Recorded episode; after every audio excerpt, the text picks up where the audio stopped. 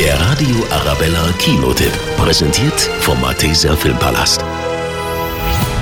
Unbedingt. Monsieur Chocolat basiert auf einer wahren Geschichte Ende des 19. Jahrhunderts.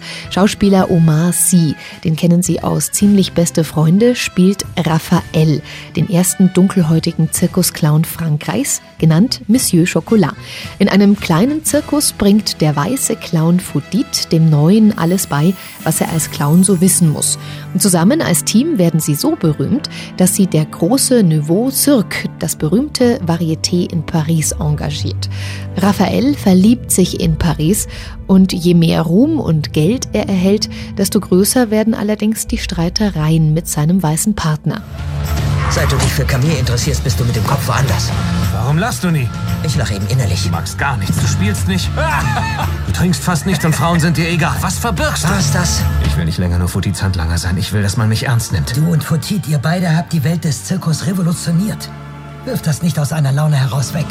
Monsieur Chocolat, absolut zauberhaftes französisches Kino mit einem grandiosen Hauptdarsteller.